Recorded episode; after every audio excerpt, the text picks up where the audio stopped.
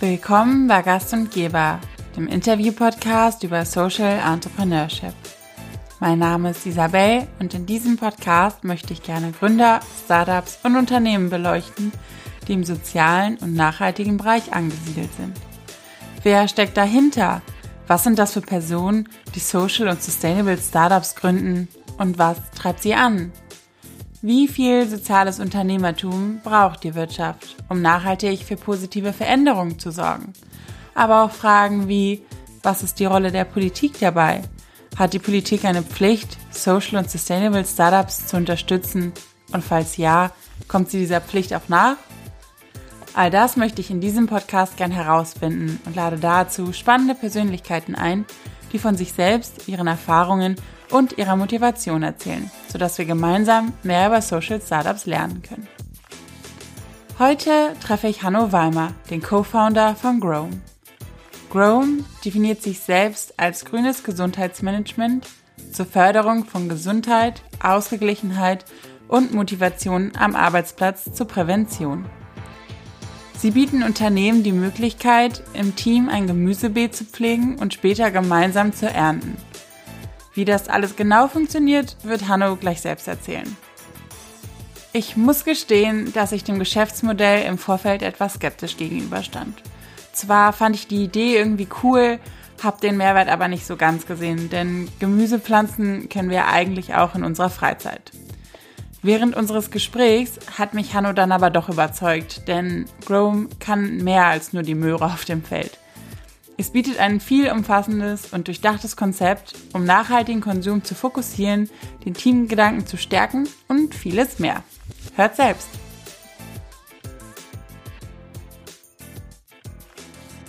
Ja, hallo Hanno, schön, dass du da bist. Ähm, wie geht's dir heute? Super, also hat einen sehr schönen sonnigen Tag hier am Schreibtisch, wie das immer so ist. Hm, ja, sehr gut. Ähm, vielleicht kannst du einmal vorstellen, was ihr mit Chrome so macht. Ja, sehr gern. Also wir sind ein äh, grünes Gesundheitsmanagement-Startup ähm, und bieten einen äh, neuartigen saisonalen Service eben an Unternehmen an, die ihr Teambuilding von einem Einzelevent oder über das Jahr vielleicht auch mehreren auf ein Projekt strecken können und damit eben zu mehr ähm, Wirkung bringen können. Und das Ganze soll eben im Garten stattfinden, damit der Geist und das Gemüt geöffnet wird und ein äh, gemeinsames Projekt entsteht, das als Gesundheitspräventionselement auch wirken kann.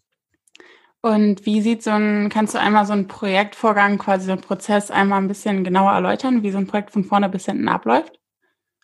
Ja, genau. Das ist ähm, immer die orientiert an der Gartensaison sozusagen. Also im Idealfall dann zum Beispiel von April bis November.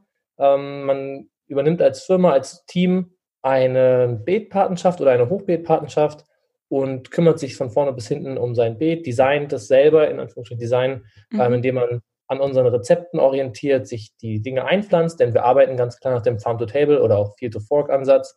Ähm, das heißt, alles, was bei uns wächst, soll auch direkt auf den Teller kommen und auch zum Teil des Erlebnisses werden. Mhm. Und dann wird eben über die Saison verteilt ähm, eine Eventreihe abgehalten von vier bis fünf Events ungefähr im Sechs-Wochen-Rhythmus, sodass man dann von seinem gemeinsamen Wachstum der Pflanzen eben auch ähm, als Team profitiert und gemeinsam als Team wächst und immer wieder mit Aufgaben äh, in Kontakt kommt, Workshops bekommt zum Thema Achtsamkeit, mentale Gesundheit im Arbeitsplatz, Stressprävention ähm, und alle möglichen Gesundheitsthemen, zu denen, denen wir uns auch zertifizieren lassen. Und damit äh, schon professionellen Coaches zusammenarbeiten. Also das heißt ähm, Psychologen und Medizinern, die etwas zu den Themen sagen können. Mhm. Und so arbeitet man sich Stück für Stück durch die Vegetationsperioden. Das heißt, im April wird gesät, im Mai, Juni steht die Auspflanzung von einigen vorgezogenen Pflanzen an und die erste Ernte, die dann direkt nach einem schönen Seminarteil verkocht wird. Und so geht es dann weiter. Und die Saison ist eben so aufgeteilt, dass es gibt Vormittagsevents, die sind dann eher mehr stärker auf den Seminaren, auf den Weiterbildungsteil ähm, fokussiert und dann gibt es eben schöne Nachmittagsevents, vor allem auch im Sommer, wo man dann gemeinsam als Team einfach die Natur genießt, als Team zusammenwächst und den Abend ausklingen lassen kann. Cool. Und also du hast ja gerade gesagt, dass es auch so ein bisschen auch als Ausgleich für den Geist quasi ist. Ähm, warum sollte man das quasi mit, mit euch machen während der Arbeitszeit? Also warum ist das nicht so, dass jeder quasi so seinen eigenen Hobbys nachgeht, sondern dass es wirklich in die Arbeit quasi integriert wird? Naja, es ist, ist ja so, dass die Arbeitsplätze, an die wir uns richten, das sind vor allem Menschen, die am Schreibtisch arbeiten, natürlich vor immer mehr Aufgaben stehen. Es sind diverse äh, Anforderungen, es ist eine ständige Erreichbarkeit gefordert. Die Arbeit wird immer kognitiver, es gibt immer weniger Dinge, die man einfach in Anführungsstrichen äh, stumpf abarbeiten kann, mhm. sondern eher wirklich, es geht immer darum, mitzudenken und auch immer mehr darum, als Team zu funktionieren. Mhm. Und da muss man natürlich auch auf allen Ebenen harmonieren. Und das reicht natürlich dann nicht, wenn jeder von seiner äh, Firma eine Fitnessstudio-Mitgliedschaft subventioniert bekommt mhm. oder in seiner Freizeit einen tollen Sport macht. Auch alles wichtig, aber das gemeinsame Erlebnis ist dann doch entscheidend, um vielleicht auch in fachlichen Themen zusammenzuarbeiten. Mhm. Und da war bisher eben das Teambuilding immer sehr auf den kurzzeitigen Spaß ja. fokussiert. Und dann gab es auf der anderen Seite eben Kompetenzentwicklung und Seminare, die in einer meist nicht so wirklich förderlichen oder psychologisch nicht förderlichen Atmosphäre stattfanden. Das heißt, weißer Seminarraum als Beispiel. Mhm. Und mittlerweile sieht man auf seinen Laptop die neuen E-Mails eintrudeln und das Postfach voller werden. Und da war eben unser Ansatz, das zu verbinden und zu sagen, hey, Teambuilding ist super wichtig, als Team zusammenzuwachsen ist wichtig, auf der einen Seite. Und auf der anderen Seite ist es ähm, wichtig, auch mal rauszukommen, einen Tampetenwechsel zu haben, Entspannung und aktives, achtsames äh, Wahrnehmen von Zeit und Aufgaben, um dann wieder produktiver arbeiten zu können. Und das verbinden wir eben in diesem Saisonprojekt, anstatt von einzelnen Events, die weit ja. weg sind vom Arbeitsalltag. Cool, ja, das kenne ich tatsächlich äh, auch aus eigenen früheren Erfahrungen, dass man dann so einmal im Jahr so ein Team-Event hat und alle irgendwie super im Stress und äh, dann wird das noch so reingeschoben, aber dass das natürlich nicht so nachhaltig quasi auch im übertragenen Sinne irgendwie ist. Ähm, wie viel Zeit geht denn oder stecken die Mitarbeiter da rein? Also du hast ja gesagt, man hat eben dieses Beet oder die Beetpatenschaft hast du es, glaube ich, sogar genannt. Ähm, wie oft pro Woche, pro Monat, pro Jahr äh, sind die Mitarbeiter dann auf dem Feld? Ja, das ist ähm, eigentlich ziemlich denen überlassen, wie sie es möchten. Wir bieten das im Gärtnern Light an. Das heißt, es kann viel gemacht werden, es muss aber nicht. Also alle unsere Partnerschaften und äh, Hochbeete sind mit einer Art Grundservice ausgestattet. Das heißt, es wird dann erstmal nichts vertrocknen, denn um das Nötigste wird sich gekümmert mhm. im Notfall.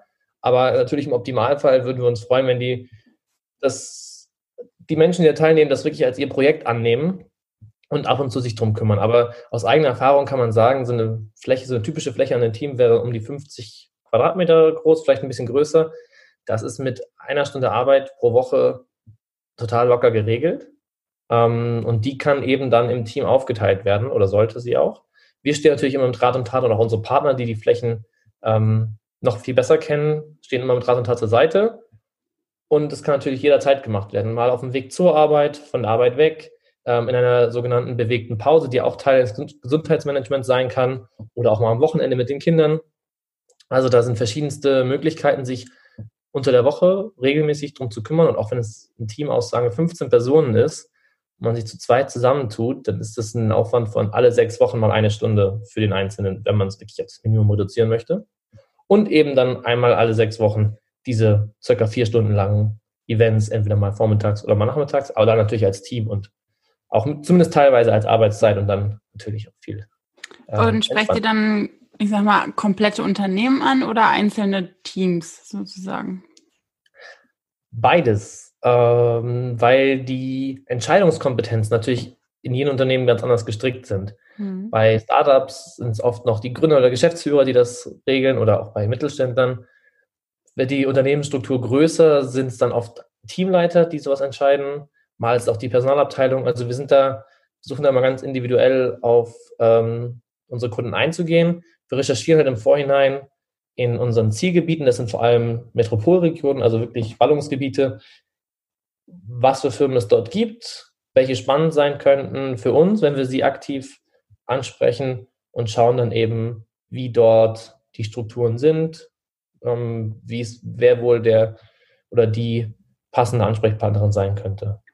Und von den Unternehmen her habt ihr da ähm, irgendeine Strategie oder ja quasi branchenmäßig, dass ihr jetzt, hm, ihr steht ja noch relativ auch am Anfang, also dass ihr entweder sagt, okay, wir sprechen jetzt am Anfang erstmal die an, die sowieso auf so einem Nachhaltigkeits- oder auf so einem Bewusstseinsweg sind. Das klingt jetzt irgendwie spirituell, aber du weißt, was ich meine.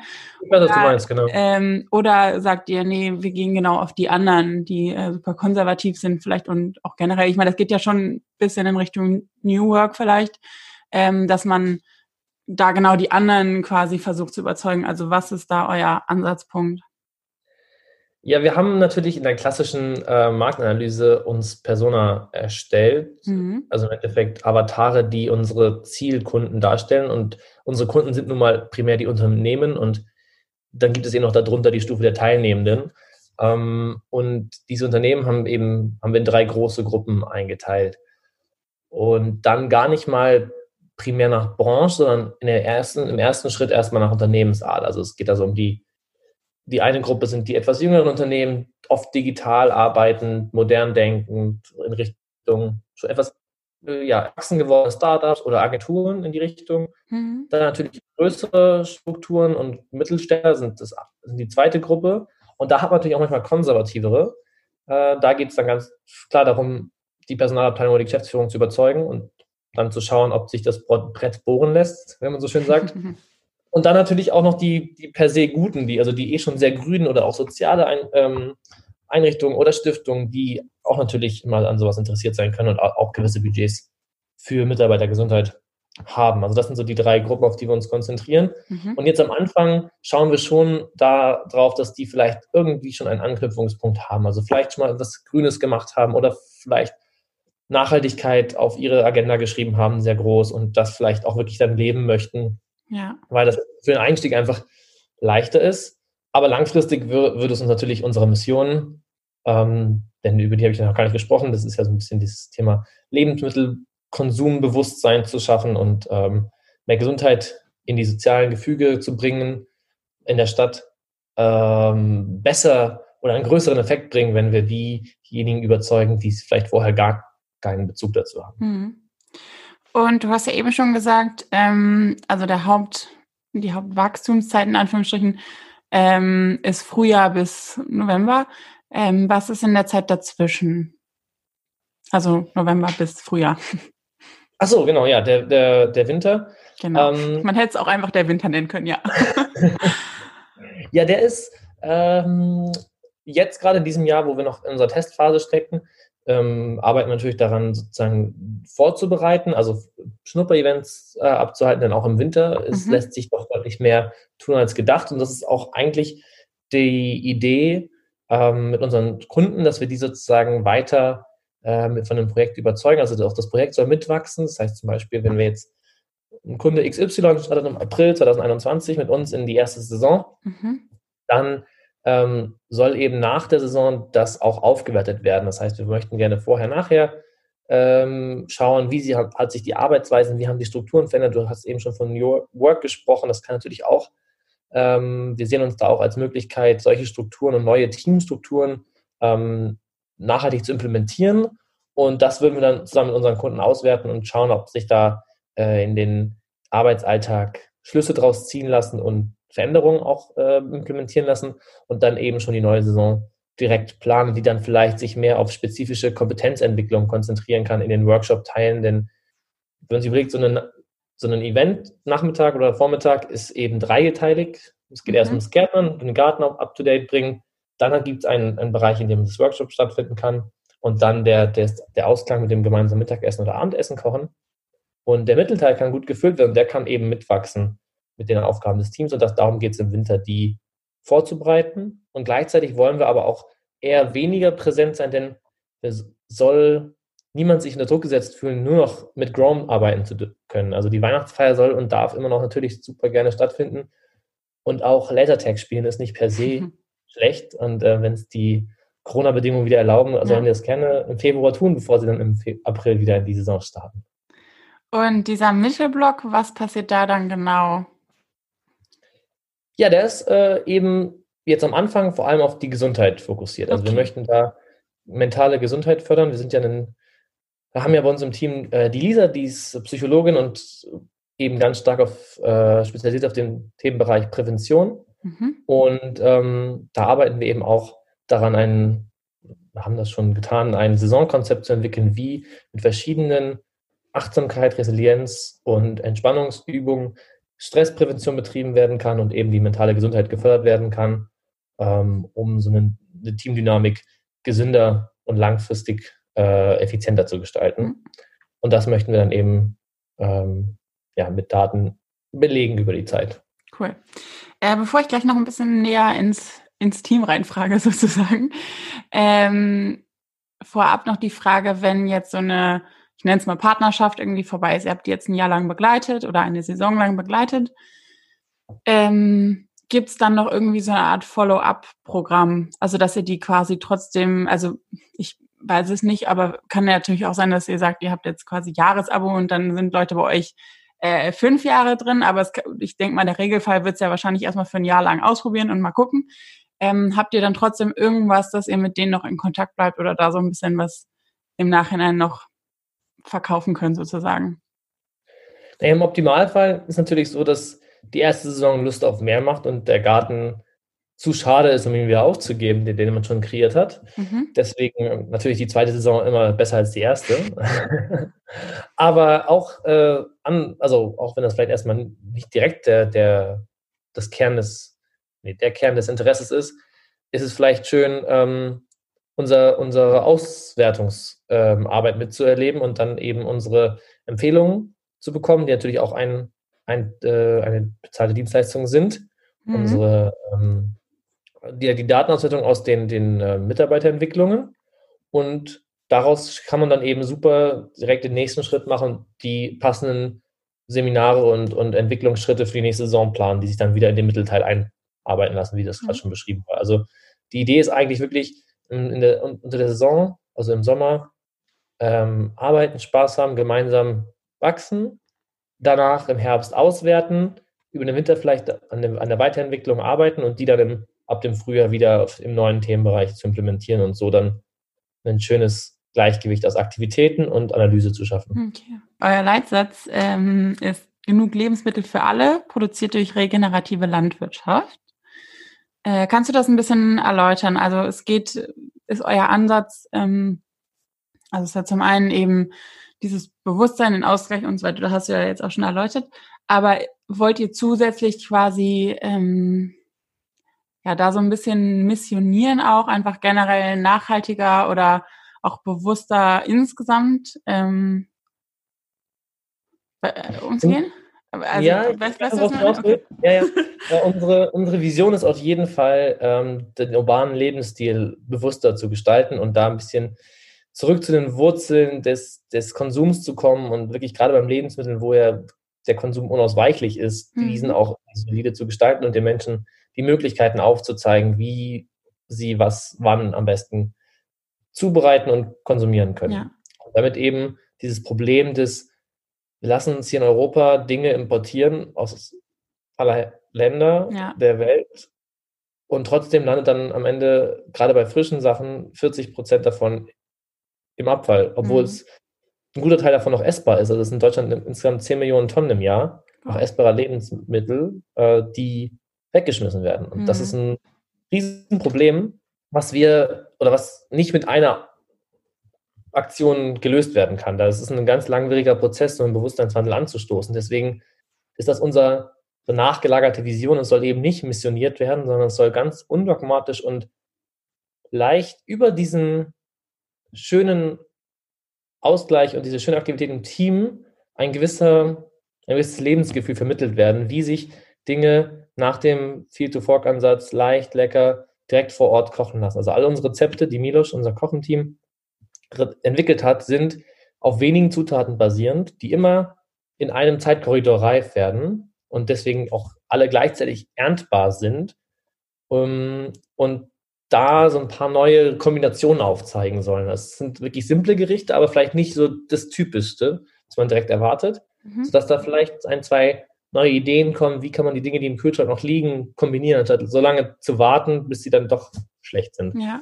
Ähm, oder vielleicht schon mal präventiv wegzuschmeißen, bevor man sich Gedanken macht.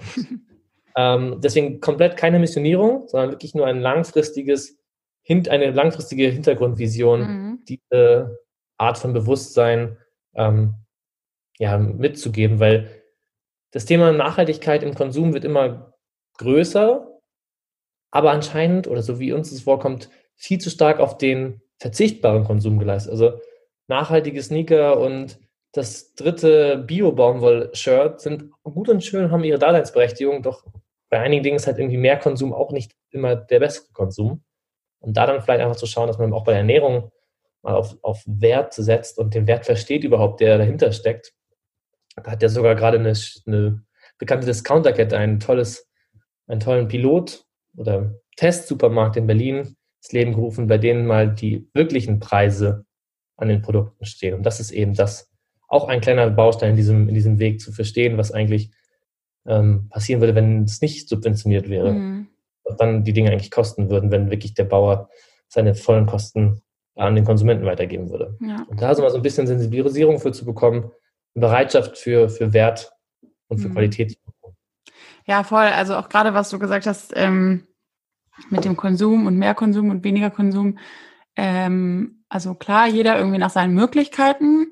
Und ich glaube, wenn jeder ein bisschen was sich ansetzt, ähm, dann ist es auch okay, wenn man bei anderen Sachen dann vielleicht so ein bisschen weniger hinterher ist. Aber trotzdem erlebt man das ganz oft und da kann ich mich selber auch nicht ausnehmen, äh, dass man dann irgendwie ja, weiß ich nicht, bei der einen Sache, bei den Sneakern vielleicht auf die nachhaltigen Sachen und die Avocado liegt dann doch irgendwie im Kühlschrank. Ja, das ähm, ist, glaube ich, gar nicht schlecht, da auch immer genau, wieder zu sensibilisieren. Eine, eine Kostenfrage sein. Also wir wollen jetzt da gar nicht irgendwie nur auf irgendeine Bubble abziehen, die da auf gewisse finanzielle Ressourcen zurückgreifen kann, sondern ich glaube, wenn man ein bisschen den Horizont erweitert und versteht, wie man kochen kann, auch mit simplen Zutaten und frischen Zutaten, dann ist es gar keine Preisfrage, denn das Abgepackte wirkt oft günstig ersten, auf den ersten mhm. Blick, aber viele 97 Cent Artikel, da bläppern sich auch sehr schnell. Und wenn man dann einfach in sehr reichhaltige und ähm, nährstoffdichte, frische Lebensmittel investiert, äh, kann man mit deutlich weniger an Masse den gleichen Sättigungseffekt bei mehr Gesundheit erreichen und dementsprechend auch die Gesamtrechnung am Ende des Tages gleich oder wenn nicht sogar günstiger halten. Ja. Du hast das Team ja ähm, schon mal so ein bisschen in Ansätzen äh, gerade vorgestellt. Das ist ja eine bunte Mischung und ich glaube auch ganz bewusst. Äh, kannst du das nochmal ein bisschen erzählen? Wer, wer ist bei euch im Team und was machen die und äh, wie habt ihr euch kennengelernt?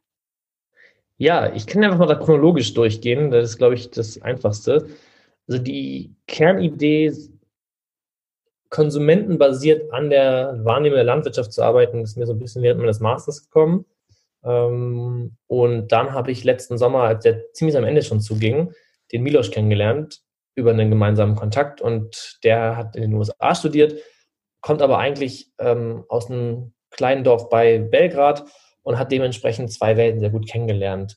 Ähm, sozusagen Serbien der 90er und dann eben die sehr starke Konsumgesellschaft der USA und hat da eben dann auch in seinem Master in Data Science sich darum gekümmert, ähm, in der Food Supply Chain nach neuen Lösungen zu finden. Das war auch immer schon diesem Thema und hatte eben lustigerweise und sehr, sehr praktischerweise vor seinem Studium in Serbien noch Koch gelernt. Mhm. Und war natürlich dem ganzen Thema Ernährung, gute Ernährung ist sehr, sehr aufgeschlossen. Und so haben wir sehr, sehr schnell eine Ebene gefunden und, und total ähm, toll direkt von Anfang an irgendwie gewusst, dass wir gemeinsam an diesem Projekt weiterarbeiten wollen. Und genau, dann ist uns aufgefallen, dass das Thema ja, Landwirtschaft oder auch Pflanzenkunde noch nicht so stark bei uns vertreten ist. Und dann haben wir uns auf die Suche gemacht, mal zu schauen, ob es auch äh, vielleicht junge Landwirte gibt, die Interesse haben, ähm, sich mit dem Thema zu beschäftigen. Und da haben wir eben Philipp gefunden, der war gerade dabei, seinen Agrarwissenschaften Bachelor in Bonn zu beenden, nachdem er schon Landwirt gelernt hatte. Und ähm, genau, ist jetzt eben im Team dabei, weil er sich ganz stark für das Thema regenerative Landwirtschaft und so multifunktionale Systeme ähm, auf dem Feld interessiert. Mhm und äh, genau, sich da weiter einbringen wollte und das eben jetzt auch tut neben seinem Studium. Der fängt jetzt im Herbst mit dem Master in Hohenheim an, ähm, genau mit dem Schwerpunkt eben regenerative und, und nachhaltige Landwirtschaft. Genau, und als wir dann weiter an unseren Workshops gearbeitet haben und immer weiter auf diesem Thema Garten mit Achtsamkeit verbinden wollten, ähm, haben wir dann Lisa getroffen, die gerade mit ihrem Master in Psychologie fertig wurde mhm. oder gerade wird. Und das war natürlich dann auch ein perfekter Match, denn sie hat sich eben schon sehr, sehr lange für das Thema Prävention interessiert, gar nicht mal so die klinische Psychologie, hat selber schon ähm, Naturworkshops im Naturschutzgebiet in ihrer Heimat bei Lübeck ähm, an, der, an der Ostseeküste gegeben und war dem sehr aufgeschlossen. Und so kamen wir dann äh, als ja, sehr fachlich bunte, aber doch in unserer Vision sehr geeinten Truppe zusammen. Ja, ja cool. Äh, ja, voll spannend. Ich glaube auch gerade, wenn man eben so, so unterschiedliche Kompetenzen da mitbringt und gerade bei euch, wie du das erläutert hast, also macht es ja absolut Sinn. Ähm, ihr habt unter anderem als Unterstützer die Impact Factory. Das ist nicht so gutes Deutsch. Äh, die Impact Factory unterstützt euch. Ähm, was, seid ihr da ähm, Stipendiaten oder was genau ist das? Ähm, vielleicht kannst du da kurz in ein, zwei Sätzen. Ja, klar. Genau, das war eben ein Programm, auf das wir im letzten Herbst schon gestoßen sind, als wir noch sehr, sehr jung waren, ähm, weil uns dieser soziale Aspekt total gereizt hat. Also ein, weil wir, uns, weil wir eben ein ja, interdisziplinäres Startup sind im Endeffekt, haben wir, wir haben diesen Food- oder Farm-to-Table-Ansatz mit drin, wir haben diesen sozialen Transfer von ähm, Unternehmen zu unseren Partnern mit drin und wir haben eben den Bereich Teambuilding mit drin, gab es eben nicht den einen Fachaccelerator, weil die sind ja oft nach, nach Themenfeldern spezialisiert. Mhm. Die Bahn hat einen und dann gibt es noch einen für Agrar-Tech-Sachen und den und den. Und da war die Impact Factory eben besonders toll, weil sie diesen sozialen Aspekt hervorhebt, aber das, der genaue Inhalt ist eigentlich ähm, nicht so wichtig. Mhm. Und deswegen haben wir uns beworben als sehr junge Idee und wurden dann auch direkt als Create-Up aufgenommen im Januar. Mhm. Ähm, und haben wirklich diesen kompletten Prozess durchlaufen. Also von den ersten Ideen der der Lösungsentwicklung, der Validierung am Markt, der Prototypentwicklung ähm, und sind dann im Sommer in, die, das ähm, Scaler-Programm aufgestiegen, sozusagen, also den natürlichen Prozess gemacht nach sechs Monaten in, den, in die nächsten vier weitergekommen und werden jetzt eben gerade bei unserem Markteintritt unterstützt, der so indirekt jetzt gerade stattfindet, weil wir ihn jetzt planen und vorbereiten und unsere ersten Kunden suchen, die dann aber erst natürlich zur neuen Saison wirklich Kunde werden, aber konnten eben jetzt über den Sommer auch noch einige Pilotprojekte durchführen, ähm, als die Corona-Regeln ein bisschen lockerer wurden. Und ja, wir sind eben draußen und wir sind in kleinen Gruppen und wir arbeiten mit der Natur und da lassen sich dann doch auch die Abstände gut einhalten, sodass wir eine Möglichkeit geboten haben, in einzelnen Schnupper-Events schon mal unseren Service reinzuschauen für einige äh, interessierte Kunden, die dann im nächsten Jahr voll durchstarten. Und ähm, die Impact Factory ist ja in Duisburg lokalisiert. Ähm, wie würdest du aus deiner Sicht die Startup, Schrägstrich Social Startup, ähm, Nachhaltigkeits-Impact Startup ähm, Szene in Duisburg oder im Ruhrgebiet so einschätzen? Weil man hört ja immer wieder, Berlin ist da so das Mekka. Klar gibt's auch noch hier unter andere Städte in Deutschland. Ähm, aber wie würdest du Duisburg so einschätzen? Hast du das Gefühl, man ist da benachteiligt, wenn man nicht in Berlin ist oder, oder gerade nicht, weil, weil man da noch so ein bisschen, ja, Alleinstellungsmerkmal vielleicht hat? Also erstmal ist das Thema Impact-Gründung ja immer noch eine Nische, ich glaube, überall. Aber auch in Duisburg gibt es ja schon seit 2015, glaube ich, das Social Impact Lab, mhm. das der Dirk Sander, der auch die Impact Factory mit aufgebaut hat, vorher schon geleitet hat. Das heißt, die Impact-Startup-Szene in Duisburg, würde ich fast sagen, ist genauso groß wie die Nicht-Impact-Startup-Szene in Duisburg, weil die Startup-Szene in Duisburg einfach insgesamt gar nicht so groß ist. ähm, aber das ist auch überhaupt kein Problem, weil so ist man eben auch was Besonderes und kann dort auch super, also wir sind da total verwurzelt ähm, und sehen uns sozusagen jetzt als Duisburger Startup in, und, und das ist unser Nukleus, von dem wir aus starten und das ist überhaupt nicht schlimm, nicht in Berlin zu sein, denn dort äh, gibt es eben sehr, sehr viele konkurrierende Programme auch und wir sind eben in einem ja, deutschlandweiten Programm, in die Startups oder die anderen Stipendiaten kommen eben auch aus ganz Deutschland und mhm. sogar darüber hinaus und äh, sind eben an einem in einem spannenden Gebiet, in das Rhein-Ruhr-Gebiet zusammen hat knapp sieben Millionen Einwohner, das ist der größte Ballungsraum in Deutschland mit Abstand ja. und wir konzentrieren uns eben auf Ballungsräume. Das heißt, neben Berlin ist das der Markt, in dem wir eh sein wollen und sein müssen. Und er befindet sich eben in einer unglaublichen Wandeldynamik, gerade auch in Essen und in Duisburg wird eben aus diesen Ruhrgestätten mittlerweile werden halt eben auch ähm, neue Geschäftszweige geboren und neue Interessen geschaffen. Der Wandel in der Demografie und in der Struktur ruft unglaublich viele Initiativen auf den Plan. Auch das zeigt die Impact Factory. Da sind ganz viele Bildungskonzepte und andere drin und die sind super bereichernd im Austausch und, und inspirierend, sich mit denen zu, zu unterhalten. Und es ist eben super, vielleicht nicht nur im, im, in den, zwischen den hippen Tech-Startups immer zu sein, sondern sich auch mal mit gemeinnützigen Initiativen auseinanderzusetzen und da die Geschäftsmodelle von zu verstehen und selber zu schauen, wie können wir das vielleicht auch bei uns implementieren, wo lassen sich Kooperationen finden. Also das ist ähm, sehr, sehr bereichernd. Und mit den Städten Düsseldorf und Köln sind eben auch zwei sehr moderne Städte in der Nähe, die sich auf jeden Fall auch leicht erreichen lassen, die auch sehr viele Unternehmen haben, die unserem Klientel primär entsprechen. Und ja, auch das Ruhrgebiet, also ähm, Duisburg zeigt sich auch wirklich sehr bereit und, und äh, gerade auch, wir haben dann einen tollen Partner mit der, mit der einer Baugenossenschaft in der Stadt, die uns für Flächen ähm, den Rücken frei hält und uns da wirklich unterstützen will und, und uns äh, auf die Beine helfen will. Und auch die Old Economy, wie man sie schon nennt, ähm, zeigt sich peu à peu auch, auch offen dafür. Mhm. Das lässt sich, lässt sich regeln. Da ist frischer Wind auf jeden Fall im Ruhrgebiet. Ja. Ja, den Eindruck habe ich ehrlich gesagt auch, auch generell in NRW, dass da irgendwie gerade was, was tun. Klar, im Vergleich zu Berlin noch ein bisschen in den Kinderschuhen, aber dass da gerade ganz, ganz viel passiert. Ähm, ja, die Meinung teile ich auf jeden Fall auch. Ja, das Land ist auch ein super Gründungsstandort. Also da gibt es total viele Programme und Projekte, die einen auf die Beine bringen, auch gerade im Bereich Umwelt. Also ähm, nicht nur aus der Sozialschiene, sondern auch eben aus der Nachhaltigkeits- und Umweltseite ähm, ja. gibt es immer wieder Programme von verschiedenen Vereinen, Initiativen, ähm, und, und, und auch Investoren, die dort das Thema vorantreiben wollen. Ja. Ähm, ich habe noch ein paar Fragen zu dir. Oh ja. Ähm, und zwar, ähm, wolltest du schon immer Gründer werden oder hat sich das so ergeben?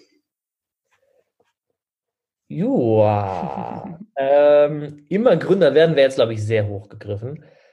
Ich fand die Idee, seit ich mit meinem ähm, BWL-Bachelor angefangen habe. Äh, den habe ich in Münster gemacht. Sehr, sehr spannend. Dito. Äh, und es gibt einen natürlich ständig. Also das Thema Innovation ist in, in vielen Fächern vertreten. Man, man, wird immer mit super spannenden Gründerstories äh, konfrontiert. Ich kam, glaube ich, eher aus klassischeren Wirtschaftsansatz, wie ich mich einbringen möchte, aber sehr, sehr schnell im Studium war das Thema Gründen natürlich omnipräsent. Und für mich war es immer klar, ja, wenn ich, also ich bin jemand, der, der Opportunitäten sehr gerne nutzt und ich habe auch immer das Gefühl, sie relativ gut zu erkennen. Also es gibt ja immer solche und solche Menschen, die eher so ein bisschen Angst vor Neuem haben oder dem Ganzen eher drauf zurennen und ich bin eher so mhm. Team Rennen. Und ähm, deswegen dachte ich ja, wenn mir was über den Weg läuft und es könnte gut passieren, dass was über den Weg läuft, dann mache ich auf jeden Fall mit. Und falls ich sogar selber eine Idee haben sollte, umso besser. Mhm. Aber ich habe es nie forciert. Es war nie dieser Wille, so nach dem Master muss die Gründung her. Und genau, dann hat sich, dieses, hat sich diese Idee im Master eben entwickelt und dann plötzlich wirklich ungefähr mit Abgabe der Masterarbeit habe ich, habe ich einen, mit Milos einen potenziellen Partner kennengelernt, der ähnlich tickt und zu ähnlichem bereit ist. Und dann war das irgendwie, der ist so eine intuitive Entscheidung. Also es mhm. war, saß ich davor und hatte zwei Möglichkeiten, Werbung schreiben oder an dem Konzept feilen. Und Werbung schreiben war wie mit einem dicken Gummiband um den Bauch, da ging gar nichts, ich kam kein Stück vorwärts und ja. das andere konnte ich mich mal eben so zehn Stunden drin verlieren und hab, bin total aufgeblüht und habe mich total gefühlt. Und dann war irgendwie ziemlich klar, worauf ich mich mehr stürze. Ja, das kann ich gut verstehen. Hattest du ähm, in den letzten Monaten oder im letzten Jahr mal einen Moment, wo du dachtest, oh nee, was mache ich hier eigentlich? Ähm, hätte ich doch mal die Bewerbung geschrieben? Hm, natürlich gibt es mal Tage, wo man irgendwie das Gefühl hat, gegen eine Wand zu rennen und nicht weiterzukommen oder wo man das Gefühl hat, oh ja, ich bin doch nur die, wirklich die ganz, ganz kleine Maus im System und komme irgendwie über die Hürden nicht rüber, die, die da rumstehen, weil alles irgendwie entweder viel Geld kostet. Gerade wenn man als komplett junges Gründerteam antritt und nicht auf Ersparnisse aus einem vorherigen Job zurückgreifen kann, muss natürlich äh, ja, bei jedem, bei jedem Cent geguckt werden, wie man den irgendwie einsetzt. Aber das ist eben das Schöne an Acceleratorenprogrammen, die helfen eigentlich meistens darüber hinweg. Also sobald man vor so einer Wand steht, kann man mit denen sprechen, man kann sich im Netzwerk austauschen. Und alle hatten die Situation schon mal und deswegen sind die meisten so schnell wieder verschwunden, dass ich gar nicht erst auf die Idee kam, ja. irgendwie an andere Wege zu denken. Oder sagen wir so, andere Wege, Plan B, sind auf jeden Fall, liegen noch in der Schublade, denn es kann immer so mal passieren, dass sie nötig werden. Das ist ganz klar, damit muss man, muss man immer rechnen. Ja. Aber es war noch nie der Punkt, wo ich dachte, hätte ich mal oder so. Ja. Gut, ich meine, ich glaube, das hat allein Corona uns alle gelehrt, dass es immer anders kommen kann. Ähm, ja. Wie gehst du mit Kritik um? Also wenn, wenn jetzt irgendwie Leute in deinem Umfeld ähm, auf dich zukommen und sagen so, hey, irgendwie verstehe ich das nicht oder ich sehe seh da kein Potenzial, ähm, kannst du das ganz gut abschalten oder ja, wie gehst du damit Gegenwind um? Ich versuche eigentlich ihn so gut wie möglich aufzufangen und zu verarbeiten. Also das äh, hat immer auch seine Berechtigung, denn einerseits muss eine Lösung, also irgendwas Neues, muss immer Sinn machen mhm. und es muss Leuten Mehrwert bieten. Und das ist eigentlich ja genau das, was wir sagen. Wir wollen gerade eben diese Teambuilding-Branche mit Mehrwert ausstatten, wo ja. wir meinen, dass bisher wirklich fehlt.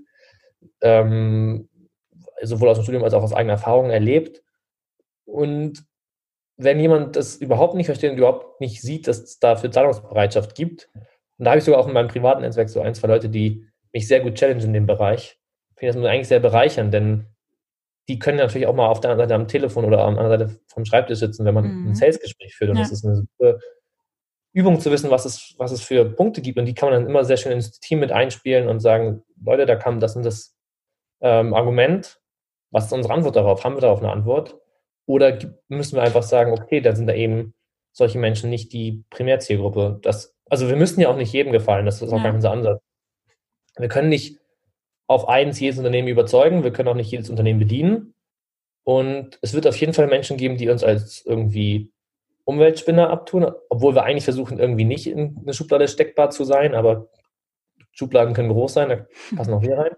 Ja. Ähm, und dann ist es so, wir werden aber trotzdem immer nur so gut wie möglich damit umgehen, reflektieren, ob das sich irgendwie umsetzen lässt in einer Art und Weise, dass wir was ändern müssen können, ohne halt eben unseren Kern zu verlieren. Und dann arbeitet man daran. Und es hat auch schon viele Pivots gegeben. Also wir haben die Idee, wie sie jetzt steht, ist Nummer 5 oder so. Also es fing an mit Wohnungen, Dächern, Terrassen, Balkonen, irgendwo wollten wir diesen, diesen Ansatzpunkt an das, mhm. an das Alltagsleben in der Stadt finden. Und dann waren es eben die Partnergärten, unsere, die sozialen ähm, Initiativen des Urban Gardenings, die uns da die Fläche bieten und das Büro eben als Zeit, Ort, wo man sich Zeit verbringt. Aber das war nicht die erste Idee, mit der wir durch, auf die wir kamen sozusagen. Ja. Die kam immer wieder durch Gespräche, durch Kritik, durch Feedback erst zustande. Okay. Ähm, wenn du jetzt, ist so ein bisschen, klingt so ein bisschen wie so eine Frage in einem Bewerbungsgespräch, aber ich stelle sie trotzdem. Äh, wenn du jetzt quasi dich in zehn Jahren vorstellst und dann zurückguckst, äh, wo möchtest du Chrome dann sehen? Also im Sinne von jetzt nicht, äh, ich will jetzt 10, 20, 30, 40 Angestellte haben, sondern eher so im Sinne der eurer Mission. Also ähm, wohin wollt ihr euch da quasi langfristig entwickeln? Ja, da gibt es zwei Antworten drauf, weil einerseits möchten wir Chrome immer so weiterentwickeln, dass es immer weiter Wert stiftet und immer die aktuellen Probleme aufgreift und so konzipiert oder umkonzipiert, dass sie eben Lösungen bietet, dass zum Beispiel eben, wenn sich New Work mehr etabliert oder sich agile Teams mehr etablieren, dass wir dann auch da, damit mitwachsen, denn wir möchten eigentlich so ein Enabler für wirklichen, für Transformation sein, mhm. da auch dann ähm, wenn wir wirklich Erfolg haben sollten und sich die, die Erfolge dann auch messen lassen, da gerne auch beratend eingreifen, also da auch wirklich ähm, zu schauen, okay, wie, wie lässt sich eigentlich die Erfahrung, die wir machen, auch umwandeln in, in konkrete Handlungen auch außerhalb des, des Gartenprojekts. Mhm. Das ist die eine Seite, in der wir immer weiter wachsen und weiter uns entwickeln. Auf der anderen Seite, äh, ganz klassisch nach der, das, nach der Definition des Sozialunternehmertums, wäre natürlich auch schon schön, wenn unsere, so, unsere Vision hinter Chrome obsolet wird. Das heißt, wenn wir gar nicht mehr uns darum kümmern müssen, dass Menschen bewusster konsumieren, denn, das, denn bewusster Konsum ist vielleicht dann hoffentlich in zehn Jahren schon etwas weiter durchgesickert und es ist ganz logisch, dass die Menschen ihr Gemüse von der Solavi um die Ecke beziehen und da ab und zu sich ähm, engagieren oder eben Misfit-Gemüse über solche Boxen wie Etepetete oder so bestellen und sich eben nicht mehr nur von der Avocado ähm, als einziges Gemüse ernähren. Mhm. Und dann habt ihr schon die nächste Idee in der Schublade. Genau, also das ist im Endeffekt, ja, also wirklich wäre schön, wenn, wenn dieses, wenn diese, diese Bewusstseinsmission irgendwann gar nicht mehr nötig ist. Also das ist eigentlich das langfristige mhm. Ziel. Okay, cool. Äh, dann letzte Frage. Hast du ein Vorbild oder jemanden, der dich inspiriert? Huh, ja, äh, ist, ich finde es immer so witzig. stell die immer als erstes und jedes Mal ist wirklich genau der Gesichtsausdruck, den, den sieht jetzt leider keiner außer mir, aber es kommt immer, ja. Ähm, ja, ich war noch nie, muss ich zugeben, noch nie so der Ratgeberleser. ähm, habe deswegen jetzt nicht die eine Person, die, die mich jetzt irgendwie so stark beeinflusst hat, dass ich, dass ich ähm, sagen würde, so wie die oder der möchte ich es auf jeden Fall machen. Aber vor allem, also was mich wirklich inspiriert, ist das Umfeld, das sich durch die Gründung mir eröffnet hat. Also das sind alles so tolle Menschen, die ich da getroffen habe, mit unglaublich übersprudelnder Energie und mhm. Ansteckender Energie. Also das ist eigentlich ähm, das Tolle, diese Sozialunternehmer, die anderen kennenzulernen. Denn da ist irgendwie noch mal mehr ähm, Power hinter als bei den Gründern, die man vielleicht vorher so kannte oder vorher gehört. Also ich würde auf jeden Fall sagen, kein klassischer Gründer irgendwie ist mein Vorbild. Das ist, sondern eher wirklich die Menschen, die sich, die sie, die sich für, einen, für eine Mission wirklich hingeben oder wirklich verfolgen. Ähm, und ja, da, ja, das wären so die, mhm. äh, die mich jetzt gerade wirklich täglich inspirieren. Und ansonsten natürlich gibt es so Personen aus, aus Sport und Unternehmertum, die vielleicht mal hier und da, wo ich denke, ach ja, das ist puh, nicht schlecht. Ähm, klar, Patagonia so ein Beispiel oder ähm, andere ähm, Menschen, die sich vielleicht was besonders geleistet haben. Aber da habe ich jetzt keinen konkreten Namen auf, hm. der, auf dem Schirm. Okay, cool. Dann vielen, vielen Dank. Ähm, hat auf jeden Fall sehr viel Spaß gemacht und wirklich spannende Einblicke. Ja, vielen, vielen Dank. Äh, hat mir auch sehr viel Freude gemacht, dir ein paar Einblicke in Chrome zu ermöglichen und ähm, ja, den oder die eine oder andere Hörerin vielleicht auch auf den Weg zu Farm to Table. Ja, also wer das jetzt hört, äh, checkt es auf jeden Fall mal aus.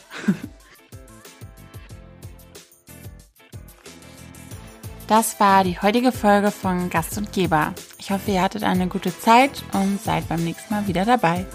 Wenn ihr mögt, dann folgt mir noch in der Zwischenzeit bei Instagram unter Gast und Geber ausgeschrieben. Bis dann, macht's gut.